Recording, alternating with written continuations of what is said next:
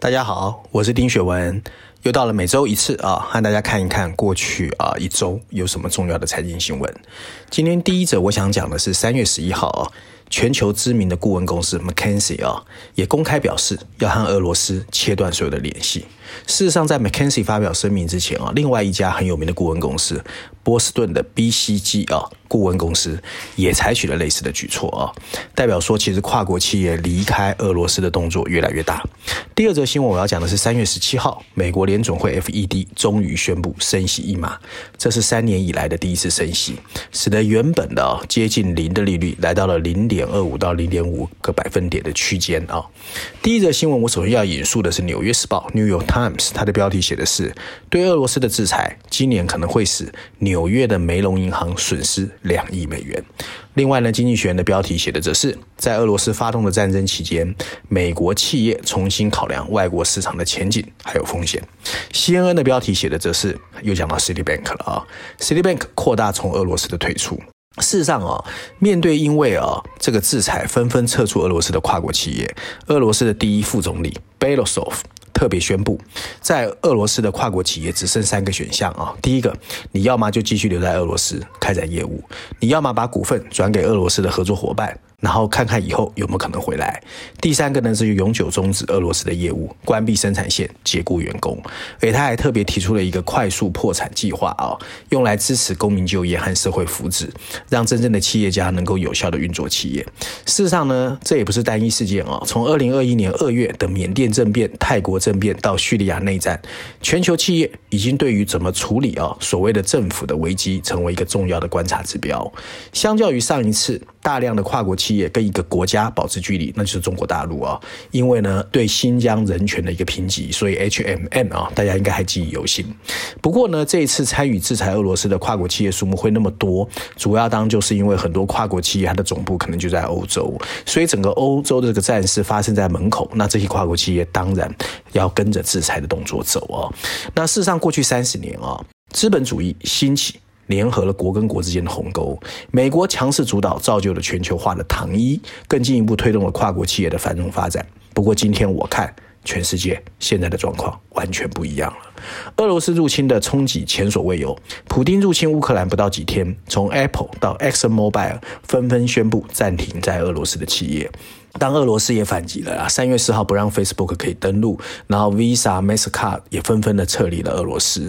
许多啊还在跨国企业工作，我的朋友告诉我，其实跨国企业日子也越来越不好过。他们现在就像是跨坐在一个分裂的崭新世界里面。然后呢，各国呢开始有各种新的利用关税和制裁来削弱竞争对手，而且有新的产业计划来发展自己国内的产业。所以对跨国企业来说，再也不像以前受到那么大的宠爱。然后按照 Goldman Sachs 一个数据哦，今年年初以来，专注于内需市场的美国企业股价其实只下跌百分之五。可是如果你是大型的跨国企业，股价跌到只剩三分之一。所以地缘政治的风险真的不能小觑。那当大家聚焦在俄罗斯的跨国企业撤出之际，关税制裁。却没有压制中国大陆的向外发展，所以呢，我们看到在全世界的前五百强里面啊，本来中国的企业是占百分之十九，现在呢升到百分之二十七。那包括印度也开始呼吁自给自足，墨西哥对墨西哥石油他们自己的国营企业啊进行纾困。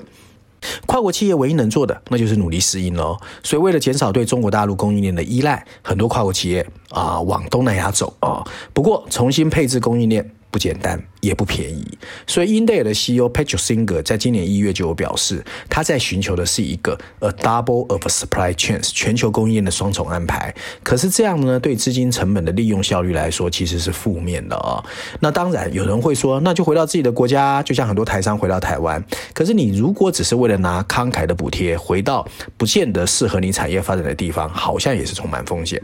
确实，这是一个正在翻转的年代，大环境的变化逼得曾经高高在上的。跨国企业变成了身段柔软的乖乖牌，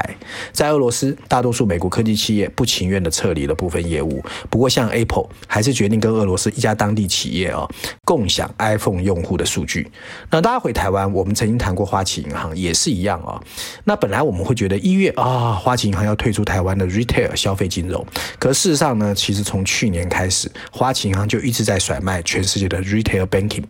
包括十月份的韩国，十二月的菲律律宾，甚至一月份的印尼、马来西亚都一样。所以深入研究背后的原因，我曾经说过，除了各国开始的保护主义兴起之外，还有所谓的新创企业的 Super APP 取代了本来花旗银行或者是跨国企业一些在网际网络的优点，所以跨国企业的美好时光确实已经一去不复返啊。那第二则新闻，首先我要引述的是 CNBC，它的标题写的是穆迪表示，美国联准会可能会变得更加激进，速度比市场想象的升息还要快。纽约时报呢，它的标题写的是通货膨胀跟衰退，美国联准会走在钢丝上。然后 Nikkei Asia 日经，它的标题写的是台湾央行决定加息一码，出人意料哦。事实上，全球的通货膨胀持续了很久了，这两年呢，由于疫情啦、塞港啦、缺柜啦，或者是俄乌战争问。问题更为凸显，美国通膨胀率更创了四十年的新高。那就像市场预期的，美国联总会总算在十七号宣布升息。不过，台湾央行在十八号跟着升息一码啊，台湾已经快十年没有升息了哦，所以这个动作其实大家比较意外啊。那联准会也特别强调，在剩下今年的六次的利率会议还会升息，所以估计大概有六到七次的升息。不过，二零二三年大概升息三次，二零二四年大概就不会升息了。那联准会呢，其实所谓的央行是所有银行的银行，他们所谓掌控的美国联邦基准利率呢，其实是拆借资金给其他银行的一个基准利率，利率通常会往上加嘛。那所谓的一码呢，其实零点二五个百分点啊。那通常所谓的货币政策就是由 FED 或央行来掌控。当市场经济过热的时候，它就会升息，来把一些资金收回来。那当市场相对来说比较不好的时候，它就会放款啊，就是 QE 把钱放出来，让你的市场会变得比较好一点。这就是过去货币政策整个在运作一个逻辑。不过呢，这一次台湾的央行也跟着升息，很多人是比较意外的，因为央行总裁杨金龙曾经好几次表态，台湾央行如果要升息，有三个条件，就国内的通货膨胀不好啦，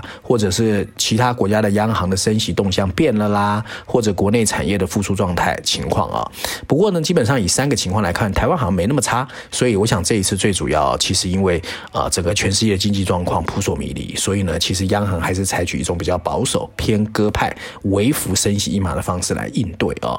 那事实上呢，现在全世界啊，到底通货膨胀未来会怎么变化？那各国央行其实都面临一个非常艰难的决策的一个 situation，那基本上大概有四种状况可能会发生。第一种当然是最好状况，就通货膨胀真的是暂时性的因素退了，然后经济增长重新崛起，这是所有的央行哦最希望发生的情况。不过呢，实事求是的来看哦，现在其实劳动市场也出现缺工的问题，加上这个战争扑朔迷离，所以基本上这个情况有点妄想，不大可能发生。第二种情况是次佳的状态，就是呢通货膨胀继续很高，可经济增长开始放低，那这种现在的。歌式紧缩不见得能够抑制通膨，所以低增长就会变成一个常态。第三种情况非常不妙，就是所谓的停滞性通货膨胀，通货膨胀还是很高，可是经济开始 slow down，这就是停滞性通货膨胀。这是很多人最担心的。不过还有更糟的状况，就是通膨一直不退，甚至引发所谓的薪资跟物价的螺旋式上升，变成一种所谓的恶性通货膨胀。我想这个其实是大家最不乐意见到的哦。那有人就会说的啊，那我们只要抓好中性利率就好啊。所谓中性利率就是呢，在所有的呃有效因素投入市场之后的一个基准利率。那中性利率通常一般人是估计在百分之二点四左右啊。不过现在呢，因为有通货膨胀的一个利率预测，所以一般人说大概在二点七五，不过基本上反正就是现在通货膨胀率已经比百分之二的目标超出一倍多，所以大家还是要小心。那升息除了对整体经济、资本市场会产生影响之外，其实对我们个人啊，还有资产配置也会有冲击。首先，我们先看汇率市场啊，美元如果走强，因为 FED 升息，那换汇你当然要花更多的钱。不过如果你手上本来就很多美元，那你应该就会很 happy。第二个，如果你手上有贷款，那你压力会增加，因为升息之后你的利率可能会增加。不过当如果你选择的是固定利率或者是机动利率，这个会有影响啊。那储蓄的话，你当然选择机动利率了，因为利率走高，所以你选固定利率的话，你就会吃亏啊。那股票啊，升息的话，对股票市场那绝对不好，有可能会迎来熊市。所以呢，大家看到今年二零二二年以来，其实全世界股票市场不好，有一部分原因就是因为升息的阴影越来越大。那对，如果你手上有保单或保险的话，现在可能比比较选利率变动型的保单会比较好一点。那案例哦，我今天还是要推荐哦，《经济学》最新一期的封面故事哦。这次的封面设计呢，我们看到乌克兰战事进入第十周，《经济学》尝试追踪这个事件即将衍生的全球效应。所以在封面设计上呢，《经济学》放上了习近平和普丁互相叠在一起的头像，头像前方写着啊、两个友谊没有极限的国家，上面还有四个斗大的英文字，另一种的世界秩序。然后呢，这一次《经济学》主要是在告诉我们，随着战事的延宕不前，《经济学》决定。对普丁入侵乌克兰会怎么影响全世界，做了两个层次的解读。在第一个层面上，哦，经济学人着眼在俄罗斯入侵乌克兰的最终结果到底会怎么影响中国的后续一举一动。文章提到，有些人认为，哦，中国会在俄罗斯的深层关系上建立一个 no limits 没有限制的专制政权的轴心。不过，还有另外一方人反驳说，美国应该会想办法让中国跟俄罗斯决裂，达到孤立普丁的目的。经济学人的报告则揭示两。种情况都不大可能发生。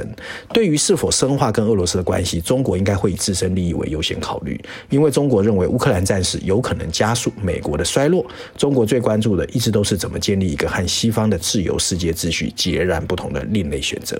那经济学这次在第二个层面选择进一步探讨整个战事会对全球经济产生什么样的持续影响。文章内容提醒我们，我们要把目光放在战乱以外。普丁的入侵揭示了另外一个连经济学这样的自由。贸易支持者都不解的全球化问题，那就是让开放社会跟专制社会，例如俄罗斯跟中国，建立一个正常的经济关系，到底是不是对的？专制社会在伤害人权、危害人身安全之际，有可能随着他们越来越富裕，给全球带来更大的威胁。本来的答案很简单，就是民主国家应该在不损害国际安安全的情况下，寻求贸易的最大利益化。不过实际上，这个很难做到。俄罗斯的战事告诉我们，我们需要对供应链进行一个外科手术的重新设计，来防止专制国家进行欺凌自由世界的动作。无论如何，这个世界最不需要就是现在越来越明显的自给自足的方向转变。以上就是今天我想跟大家分享有关过去一周重要的财经新闻，希望大家喜欢。